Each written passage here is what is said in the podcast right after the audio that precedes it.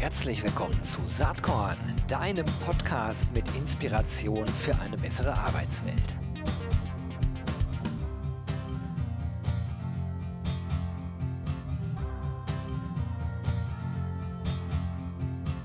Hallo und herzlich willkommen zum Saatkorn Podcast. Ich freue mich heute ganz besonders. Eine alte Bekannte ist am Start. Wir kennen uns wirklich schon sehr lange, haben aber auch sehr lange nicht miteinander gesprochen. Spannendes Thema. Es geht um Videorecruiting. Der eine oder die andere kann sich schon denken, um wen es jetzt geht. Es ist Sarah Lindemann. Sie ist Head of Customer Success und Co-Founderin bei Viasto. Sarah, herzlich willkommen. Hallo Gero, danke, dass ich hier im Podcast sein kann bei dir. Ich freue mich. Ja, danke. Danke, dass du dir Zeit nimmst, hier in den Podcast zu kommen. Ich freue mich auch sehr darüber. Ich erinnere mich dunkel, wir haben uns irgendwann mal auf einer äh, HR-Tech-Konferenz in Amsterdam, glaube ich, äh, länger unterhalten. Das ist aber schon wirklich sehr lange her und hatten jetzt lange gar keinen Kontakt, wobei das Thema Videorecruiting ja absolut ähm, einen Boom erlebt hat, nicht zuletzt durch Corona, was nicht immer, glaube ich, äh, ganz einfach für die, für die ganze Szene ist. Bevor wir da aber drauf zu sprechen kommen, fände ich das mega cool, wenn du einmal kurz äh, sagst, wie eigentlich Viasto entstanden ist. Ja, wie ist Viasto entstanden? Also Viasto ist entstanden tatsächlich im Jahre 2010. Das kann man sich heute kaum noch vorstellen. Ähm, iPhones gab es schon, aber Videorecruiting über Webbrowser oder gar übers Telefon war damals tatsächlich echt noch in weiter Ferne.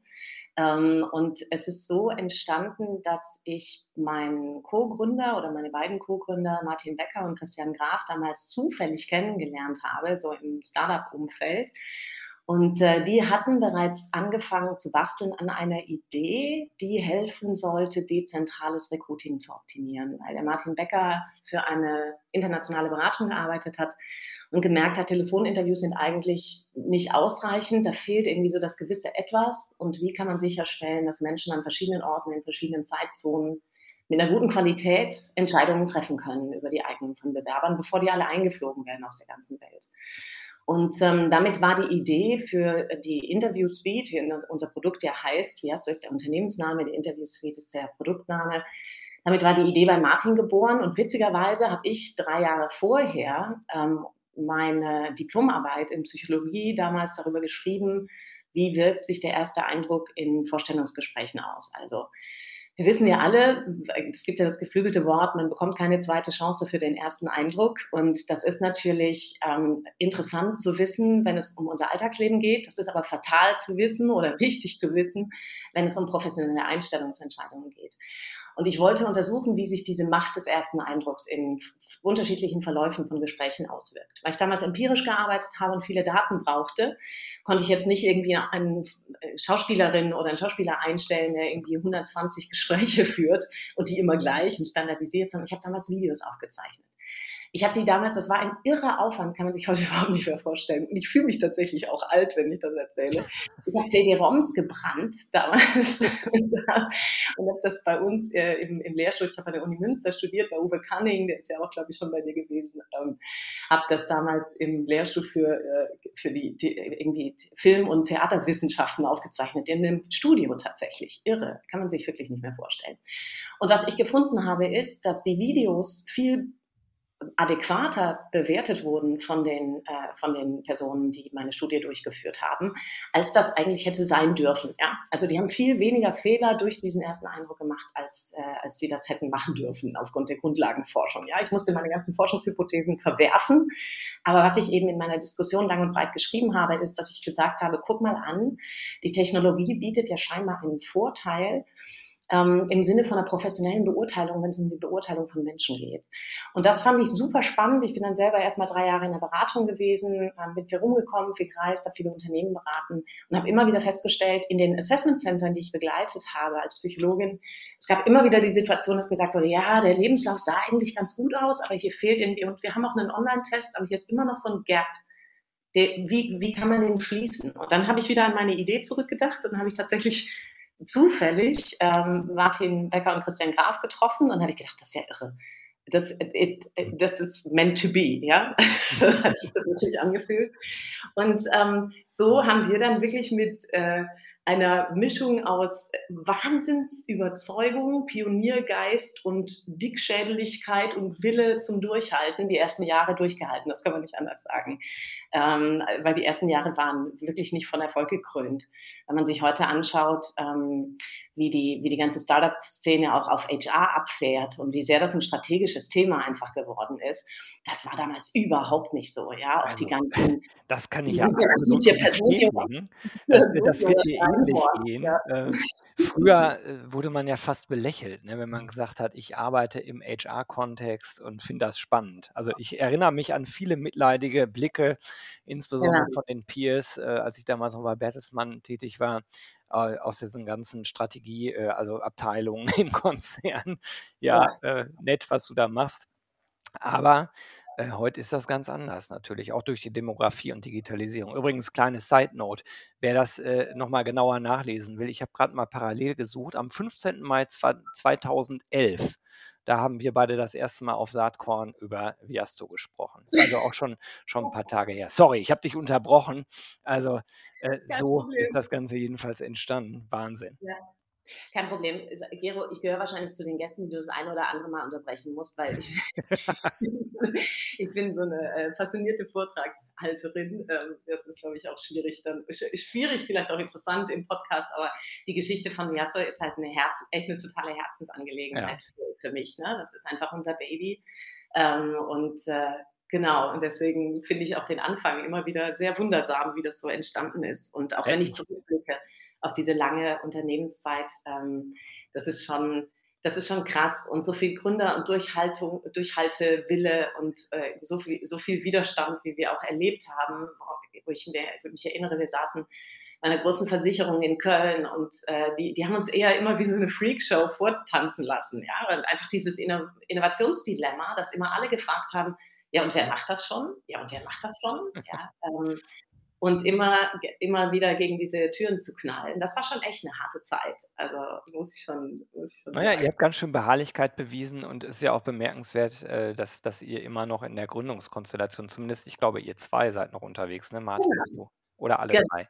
Nee, der Christian ist damals dann nach relativ, relativ kurzer Zeit, ich glaube im, zweiten Jahr oder so ist er ausgestiegen, muss man sich vorstellen, ist ja auch ein irrer Druck auf so einem Gründungsteam, wenn einfach der Erfolg ausbleibt im Sinne von Kunden, ja.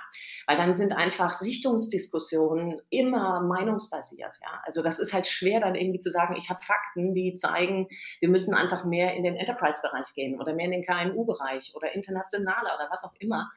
Und wenn man da einfach dann sich nicht einig ist, das ist, ähm, das ist, das killt einen echt. Ich hatte äh, überlegt, ob ich dich nicht gleich als äh, Pionierin äh, des Videorecruitings hier vorstellen soll. Ähm, das, äh, das ist jetzt sozusagen indirekt passiert. Ich sage es aber nochmal, weil äh, im Nachgang sind ja ein paar andere Lösungen auch an den Start gegangen, die ich teilweise auch Mhm. hier im Podcast schon hatte. Mhm. Wie guckst du denn heute, äh, 2021 auf den Markt? Ähm, Mhm. denn äh, ich komme auch aus, aus der Perspektive, dass ihr ja immer noch unique unterwegs seid. Ihr habt nicht Genau. verkauft bisher an einen, an eine größere, äh, an einen größeren Lösungsanbieter.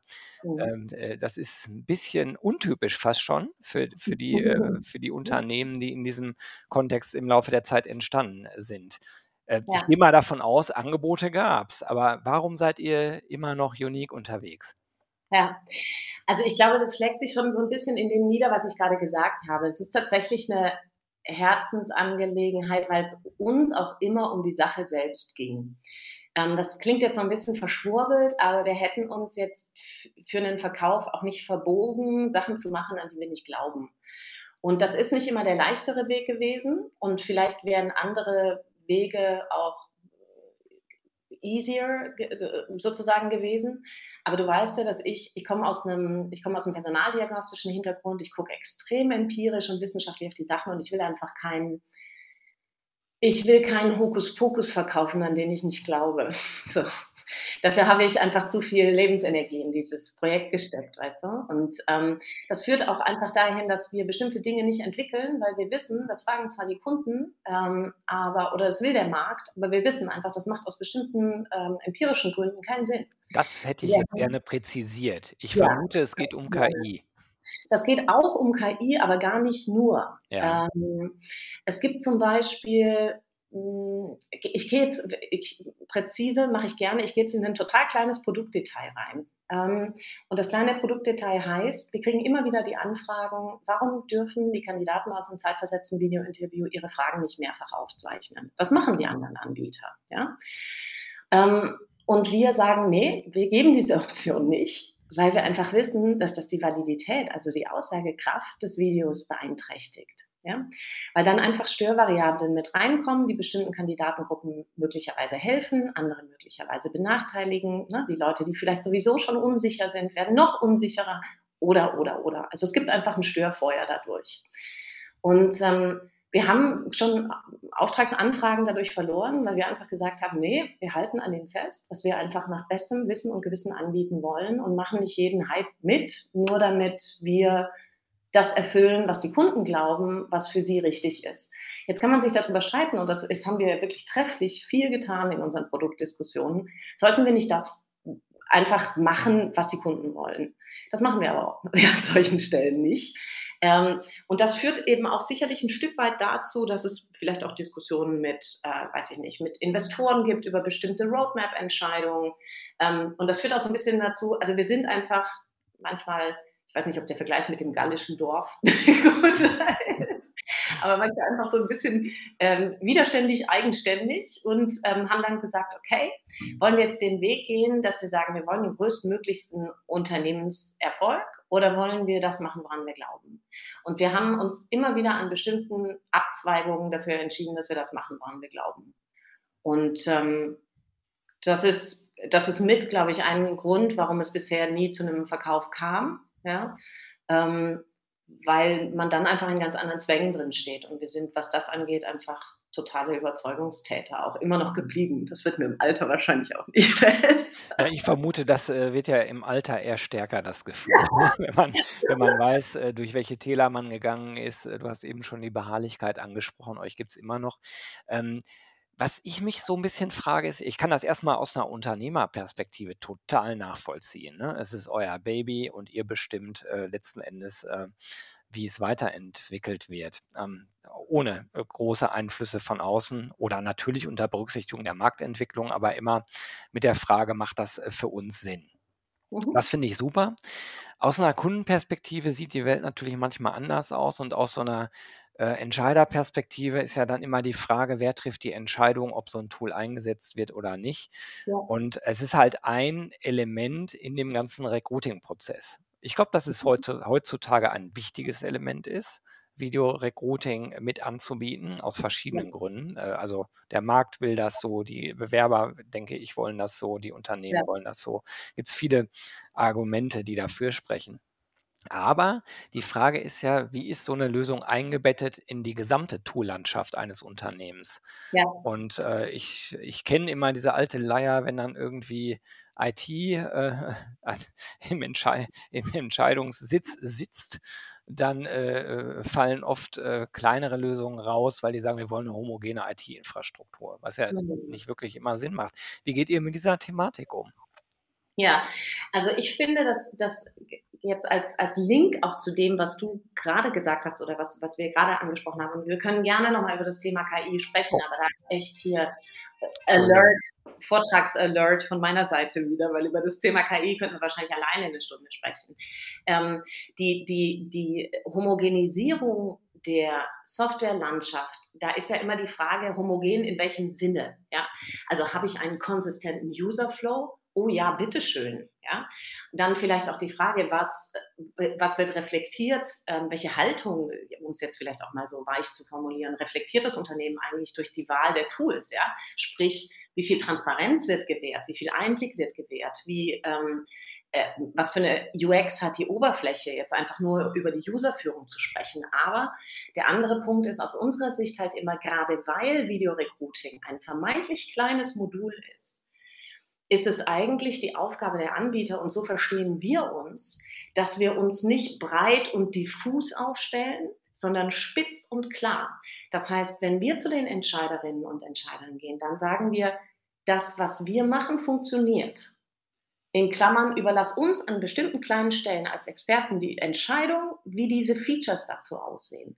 Wir bieten eine Lösung an und sehen uns nicht so sehr, als wir schmeißen euch jetzt halt irgendeine Software über den Zaun und ihr werdet schon sehen, was ihr damit macht. Verstehst du? Mhm. Also das war immer eine Verantwortung, wo wir gesagt haben, wir möchten bis hin zu den Kunden gehen und sagen können, wir wissen einfach, wenn ihr mit unserer Software arbeitet, wir überlassen euch überhaupt wir überlassen euch überhaupt nur so viel Entscheidungen, dass wir wissen und dass wir dafür stehen können, dass ihr bessere Qualität in eurem Prozess erreicht. Also es ist ja nicht, das, die Technologie ist immer Mittel zum Zweck. Die Technologie soll nie zum Selbstzweck werden. Und ich finde, wenn es dann so abdriftet in so eine Spielerei, ja, und ich will jetzt aber das noch machen können und das noch machen können und das noch machen können, dann verlieren, dann verliert man oder läuft man Gefahr, den Kernmehrwert dieser einen Anwendung zu verlieren. Und ich verstehe, dass es einen Marktdruck gibt, Features weiterzuentwickeln. Und dieser entsteht aber auch insbesondere dadurch, wenn ich halt Venture Capital getrieben bin. Ja? Weil dann muss ich, dann muss ich einfach mit dem Markt diese Features entwickeln. Ja? Dann habe ich ganz andere Gespräche. Verstehst du? Also das greift für mich total ineinander. Homogenisierung absolut. Und in dem Modul, was wir anbieten, das perfekt mögliche, den perfekt möglichen Baustein anzubieten, dass die Entscheider sich überhaupt nicht darüber Gedanken machen müssen, wie sehen jetzt die Feature eigentlich aus. Ich finde diese Diskussionen auch schon wirklich Hanebüchen. Ja? Ich würde einfach in solche Situationen reingehen und sagen, guck mal, die notwendige Bedingung ist, dass der, äh, ist, ist das Thema Datenschutz, fetter Haken dran, ja. Und dann ist die hinreichende Bedingung, dass wir schauen können, dass wir bestimmte Ziele mit der Software erreichen, ja, auf das, auf, auf, in einer homogenen Art und Weise integriert in unsere Softwarelandschaft. So würde ich an Entscheidungen rangehen. Weil die Anbieter, die müssen mir jetzt beweisen, erreiche ich mein Ziel dadurch, dass ich ein positives Feedback der Kandidaten bekomme, also eine gute Candidate Experience habe und dass ich tatsächlich ganz hart gemessen an Kriterien meine Prozesse verbessere. Da fange ich doch nicht an, den, dem Anbieter nochmal zu erzählen, muss ich jetzt ein Videoantwort zweimal aufze aufzeichnen können oder nicht. Verstehst du, was ich meine? Ich glaube, bei solchen komplexen Entscheidungen und Technologie wird immer komplexer, müssen wir uns viel mehr disziplinieren, uns immer wieder zu fragen, das gilt übrigens für das Thema KI genauso, was wollen wir eigentlich erreichen? Ja? Und wie messen wir, ob das, was wir tun, tatsächlich diesen Effekt hat? Und tun wir doch bitte nicht so, als würden wir KI bis in die letzte Gleichung verstehen können, weil wir tun es nicht. Wir sind verantwortlich mittlerweile in HR, die, mit diesen komplexen digitalen Tools, mit denen wir arbeiten, die Effekte zu steuern und zu wissen, was wir, was wir erreichen wollen und wie wir das erreichen können. Aber doch nicht auf eine Feature-Ebene runterzugehen und da anzufangen zu diskutieren. Das ist für mich das sind für mich Streichhölzer, an die man oder, oder, oder Strohhalme, an die man sich irgendwie klammert, weil das noch verstehbar ist. Verstehst du, was ich meine? Das finde ja. ich aber eine schlechte Ausrichtung in der Entscheidungsfindung von vielen Unternehmen mittlerweile. Ihr habt dazu ja auch Anfang letzten Jahres mal eine Pressemitteilung rausgegeben. Ähm, die verlinke ich einfach mal an dieser Stelle in den Show Notes, da kann man, da kann man das nochmal genauer nachlesen. Ja. Ähm, jetzt ist es ja auch so, also vieles von dem, was du sagst, das kann ich total nachvollziehen. Und ich war selbst lange noch auf Kundenseite ähm, und bin lange noch im Dienstleistungsgeschäft, dass ich, dass ich weiß, wie diese Zerrissenheit manchmal ist. Ne? Auch als Kunde ist man ja manchmal irgendwie getrieben, was Neues vorweisen zu müssen, äh, ob das dann wirklich so Sinn macht. Und wenn dann noch äh, die Entscheidungshoheit gar nicht im Recruiting liegt oder im Personalbereich, mhm. dann, äh, dann wird das manchmal äh, sehr, sehr absurd. Mhm. Aber das wollen wir jetzt gar nicht weiter vertiefen. Immerhin seid ihr schon äh, jahrelang am Start, euch gibt's, äh, ihr seid gesund unterwegs. Und was mich interessieren würde, ist, was denn so aus deiner Sicht ähm, die großen Innovationen gewesen und vielleicht auch, woran arbeitet ihr gerade? Gibt es irgendwie bestimmte Themen, wo du sagst, da kümmern wir uns aber gerade ganz intensiv drum? Mhm. Naja, also was bei dem Thema Video und, und äh, Innovation ja, was, worüber man nicht nicht sprechen kann, ist das Thema ähm, Videoauswertung durch eine KI. Ja? Und damit haben wir uns viel beschäftigt und damit beschäftigen wir uns auch kontinuierlich. Wir haben dazu eigene Projekte gemacht, wir haben, Forschungs, äh, wir Forschungskooperationen ähm, gehabt mit unterschiedlichen technischen Universitäten in Deutschland dazu, mit KI-Spezialisten, weil das einfach ein Thema ist, was so evident scheint, dass man sich dem widmet. Ja? Und wir wollen natürlich wir verkörpern Innovation, ja, wir wollen Innovation vorantreiben, aber wir, hinter, wir hinterfragen sie natürlich auch, ja. Und ähm, deswegen ist das Thema, was, was ich einfach nach wie vor am spannendsten finde, ist diese ganze Big Data Analyse im Sinne von mimische Analyse, Sprachanalyse. Ich meine, du hast, äh, du hast es mitbekommen, sogar Unternehmen wie Presire, ähm, die nachher in der Luft zerrissen wurden, was ich, was ich tatsächlich also ich bin da so ambivalent. Ich kenne ich kenn die ja auch und ich finde es nicht ganz fair, die so jetzt nachträglich äh, in, den, in den Boden zu stampfen, was viel, was viel gemacht wird. Weil im Grunde waren sie schon Vorreiter mit einem Thema, mit dem man sich auseinandersetzen muss. Ja?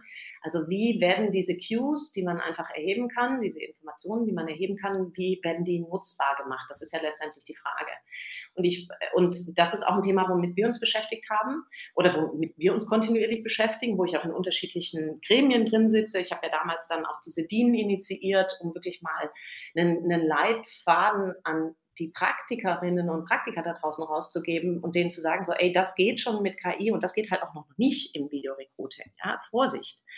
Ähm, weil es geht einfach vieles überhaupt noch nicht, was mit KI gemacht wird, im Sinne von, es geht nicht zuverlässig. Es geht nicht ausreichend zuverlässig und es kann nicht nachgewiesen werden, dass keine Diskriminierung betrieben wird. Ja? Und solange ähm, möchte ich immer wieder beharren zu sagen, lasst uns auf das schauen, was funktioniert, nämlich dass Menschen eine Auswertung machen und lasst ihnen die Prozesse und die Technologie an die Hand geben, dass sie gute Entscheidungen treffen können. Der viel größere ähm, Spielraum war nämlich und ist auch nach wie vor bei dem Ansatz, dass wir mit der Interviewsuite ja eine KI entwickelt haben, die unseren Kunden Interviewleitfäden vorschlägt. Ja? Sagt einfach so, ah, du suchst für diese Stelle, guck dir doch mal solche Bewertungskriterien an. Übrigens erschreckend, wie viele Unternehmen immer noch nicht anforderungsbezogen ihre Interviewprozesse machen. Ich finde das als Psychologin, ich meine, ich rede seit 15 Jahren über nichts anderes und denke mir, das muss so langsam mal angekommen sein. Auch, im, auch in der breiten Masse. Aber das nur als Side Note. Ja? Ähm, die, die, die, die, die KI von uns schlägt, wie gesagt, dann ähm, einen Kriterienkatalog vor und sagt dann, guck mal, das ist die optimale Zusammenstellung von Fragen, die du für diese, für diese Stelle in, in einem Videointerview stellen kannst. Ja. Und diese Input-Variable KI unterstützt zu machen und dabei quasi das Zusammenspiel von Mensch und Technologie zu optimieren, das ist das, dem wir uns einfach im Fokus gewidmet haben, weil wir gesehen haben, da liegt eigentlich die Musik drin. Du musst erstmal sicherstellen, dass die richtigen Fragen gestellt werden, um dann zu gucken, wie kannst du die Auswertung optimieren. Ja? Ja, damit äh, setzt ihr euch ja sehr intensiv auseinander. Ne? Gibt ja auch so eine Checkliste KI-Tools äh, in HR als Laie bewerten, weil ja. natürlich diese KI-Sau, also die ist ja derart durchs Dorf getrieben worden. Das war allerdings vor Corona, so habe ich es wahrgenommen. Äh, ich vermute aber, dass das wieder zurückkommen wird, das Thema. Ja. Dass man äh, zwischenzeitlich ja schon immer gedacht hat, alles klar, Recruiter werden alle überflüssig, das macht ja alles demnächst Technologie. Ist natürlich Bullshit. Ja. Äh, ist nicht nur meine Meinung, sondern äh, es gibt keinen Menschen, den ich im Podcast hatte, der sich ein bisschen mit diesen Themen auseinandersetzt, der sagt, genauso wird es kommen, sondern die einhellige Meinung ist ja, Technologie ist eine Supportfunktion, kann Dinge äh, schneller machen, vielleicht effizienter, vielleicht auch sicherer machen, im Sinne von die richtigen Entscheidungen treffen, ja. ähm, helfen. Aber am Ende sind es immer noch Menschen, die sprechen. Und ich glaube ja auch ohnehin, dass gute Talente, gut qualifizierte Menschen, äh, die für einen bestimmten Job in Frage kommen, auch die Erwartungshaltung haben, nicht nur sich mit einer Maschine oder einer KI auszutauschen, sondern es geht am Ende auch um sowas wie Nasenfaktor. Ähm, ja. Ne, das sind ja sehr grundlegende Entscheidungen, die man da auf beiden Seiten trifft. Und ihr seid ja lang genug am Start, um diesen Wandel von Arbeitgeber zu Arbeitnehmermärkten mit zu begleiten. Ne? Dass ja. viele der Startups, die jetzt äh, so kommen, die kennen das so rum ja gar nicht und äh, die, die, gucken immer aus dieser äh, Arbeitnehmermarktperspektive, vergessen aber manchmal, dass in Unternehmen noch unglaublich viele EntscheidungsträgerInnen sitzen, die ja beruflich ganz anders sozialisiert worden sind. Ja. Nämlich immer noch mit der Denke, ja, äh, die wollen ja eh alle bei uns arbeiten und so verhalten wir uns dann auch in den Prozessen. Ich glaube, das ist super wichtig zu ja. erkennen, äh, dass der Markt sich da schon deutlich verändert hat. Das nimmt man auch, mhm. finde ich, jetzt gerade in den letzten Monaten äh, sehr, sehr deutlich wahr. Ne? Wir erleben ja einen regelrechten Jobboom in bestimmten Bereichen. Ja. Ähm, nur das Verhalten der Unternehmen, das ist noch, noch teilweise sehr altmodisch. Ne? Ja, und weißt du was, äh, was ich total, was ich total spannend fand? Wir haben ja, ähm, das kannst du vielleicht auch in deine Shownotes packen. Wir haben ein White Paper erstellt, jetzt gerade ganz aktuell. Wir haben ja jährlich immer eine große Bewerberumfrage. Und die, das Corona-Timing hat uns derart in die Hand gespielt, dass wir eine ziemlich genaue Setup hatten von gerade noch vor Corona, weil wir das immer am Jahresanfang machen, und äh, dann ein Jahr in Corona. Wie nehmen Bewerberinnen und Bewerber den, den, die Auswahlprozesse von Unternehmen wahr? Und da sind total spannende Sachen rausgekommen. Und eine Sache, die mir, die mir echt die, die, die mich echt sehr gefreut hat, ist, also zum Punkt eins ist, es gab eine Verdreifachung des Einsatzes von Videorecruiting-Tools während Corona. Also das haben wir, das ging von 11 Prozent auf 44 Prozent Einsatzhäufigkeit in Kombination mit, äh, mit einem, äh, mit einem äh, Bewerbungsgespräch äh, hervor. Ähm, die, was, was ich sehr spannend fand, obwohl sich das verdreifacht hat, haben die Bewerberinnen und Bewerber nur irgendwie 3,5 Prozent mehr Bewerberinnen und Bewerber haben gesagt, ich fand den Prozess zu unpersönlich. Mhm. Also mal mit so einem Thema auch aufzubrechen, dass Technologie bedeutet immer eine schlechte Candidate Experience. Also, also eine Leier, die wir seit Ewigkeiten hören, die mich wirklich anstrengt, muss ich ganz ehrlich sagen. Ich kann einen total unpersönlichen Prozess mit E-Mail und mit Telefon haben. Ja, das liegt nicht an der Technologie an sich. Ähm, und ich hoffe, dass wir jetzt durch Corona auch ein Stück weiter dahin gekommen sind, dass wir gesehen haben, schau mal an, Technologie kann einen Prozess sogar vermenschlichen ja, oder sogar persönlicher machen. Ähm, wir haben zum Beispiel auch gefunden, dass die, die wahrgenommene Glaubwürdigkeit ähm, beim, beim eingesetzten Bewerbungstool, wenn es videogestützt ist, höher ist als zum Beispiel beim, beim Telefoninterview und dass es auch in den letzten Jahren gestiegen ist, wie glaubwürdig Unternehmen über Videorecruiting wahrgenommen werden. Also gerade das Thema Authentizität, was, was so wichtig ist, was, glaube ich, durch die Corona-Pandemie extrem gewachsen ist, weil es so ein Gefühl gab von, ey, ah, ja, wir sind auf Augenhöhe, weil wir sitzen verdammt nochmal alle in dem gleichen Boot. Ja, egal, ob du Kandidat oder Kandidatin bist oder ob du im Unternehmen arbeitest, wir sind alle nur Menschen. Und das, das fand ich eine tolle Entwicklung für die Anwendung von Technologie, die ich schon so lange propagiere und wo ich auch so viele Vorurteile schon seit Jahren treffe, gerade vielleicht auch was die älteren Generationen angeht, dass Technologie immer so ein bisschen der Teufel ist, ähm, der mit dem Totschlagargument rausgeredet wird, ja, aber uns ist die persönliche Beziehung zu unseren Kandidaten schon wichtig. Ja, das sind immer so Totschlagargumente, wo ich so denke, ja, glaubst du unseren Kunden nicht? das ist, äh, das, das fand ich so interessant. Und das ist ein White Paper, wie gesagt, da kamen, da kamen sehr spannende, es kamen sehr spannende Erkenntnisse raus. Und ja, KI, glaube ich auch, wird bleiben. Ich hoffe einfach, und ich bin der Überzeugung, weil so war das mit Technologieentwicklung immer, dass wir in eine etwas sachbezogenere Diskussion reingehen, weil es gibt natürlich jetzt auch Schritt für Schritt immer mehr Education bezüglich KI. Ja, am Anfang war es, gab es irgendwie so zwei Lager. Es gab die Lager, die es verteufelt haben, so die die Dystopisten, ja, und dann gab es so die Utopisten. Und dazwischen gab es irgendwie kaum was, ja. Dieses, ja, aber es ist halt nicht nur gut und es ist auch nicht nur schlecht. Wir müssen uns schon die Mühe machen, wissen genauer hinzugucken. Und daraus waren ja geboren in den letzten zwei Jahren unsere Aktivitäten mit den Webinars, die wir dazu gemacht haben, mit den Checklisten und so weiter, weil wir gedacht haben, ey, wir wollen ein bisschen mehr für Klarheit schaffen, weil wir informieren uns berufswegens einfach mit dem Thema. Dann lasst uns das Wissen teilen, ähm, um alle gemeinsam bessere Entscheidungen zu treffen, weil letztendlich geht es ja darum. Genau so machen wir es auch hier. Also ähm, die Links, äh, die dann relevant sind äh, für die Education derjenigen, die sich jetzt dafür interessieren, fangen wir natürlich super gerne in die Shownotes rein. Du Sarah, die, die Zeit verfliegt wie im Flug. Ich habe eigentlich noch zwei Fragen. Was sind denn gerade so die, die großen äh, äh Next Steps für Viasto? Habt ihr irgendwie eine besondere Herausforderung, wenn du, sage ich mal, aufs Jahr 2022 schaust? Gibt es da irgendwas Besonderes? Oder sagst du, ne, wir entwickeln kontinuierlich äh, unsere, äh, unsere Suite weiter und that's it?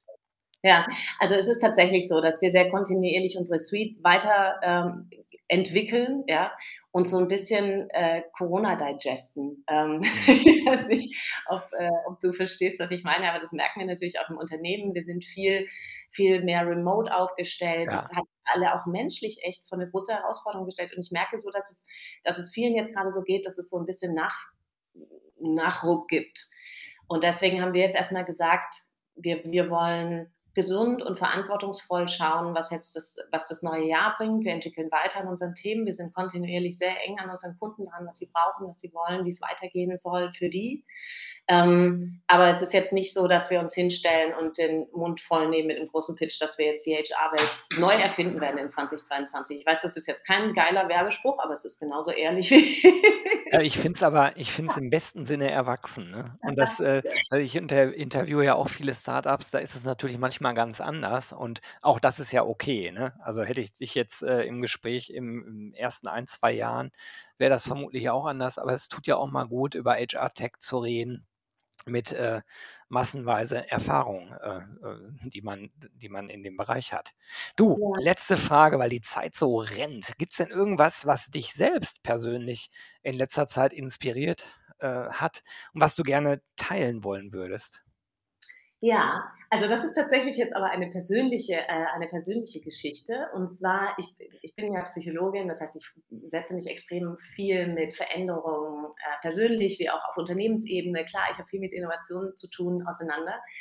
Und ich habe mich letzt, äh, in letzter Zeit sehr viel mit Dr. Benjamin Hardy beschäftigt. Ich weiß nicht, ob der ein Begriff ist, ähm, der sehr viel zum Thema ähm, Persönlichkeitsveränderungen geschrieben hat und geforscht hat und Forschungsergebnisse zusammenträgt, weil, ich mich, weil mich das immer noch beschäftigt, so jetzt auch mit 42 Jahren, wo ich so gucke, okay, ähm, wo kann ich denn noch aus meiner Komfortzone raus, wo kann ich über den Tellerrand gucken, nicht stehen bleiben? Und das finde ich einfach ein sehr inspirierendes Buch, um zu gucken, ähm, ja, dass man einfach nicht so im selben Trott, im selben Alltag landet äh, und je älter man wird, tatsächlich vergisst, sich zu sehen, welche Potenziale einfach noch da liegen, wenn man mal über das eigene Narrativ, was man so oft erzählt hat, über sich hinausschaut und hinausspringt. Dr. Benjamin Hardy, ähm, das letzte Buch, ähm, ich glaube, Your Personality isn't fixed oder irgendwie so heißt es, ich kann es nochmal raussuchen, ähm, kann ich nur empfehlen, ist sehr inspirierend.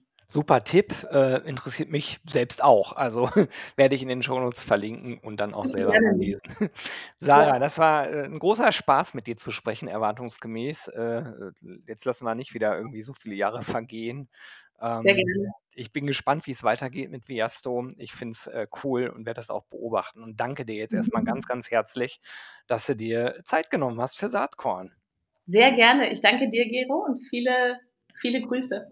Alles klar, bis bald. Tschüss. Bis bald. Tschüss.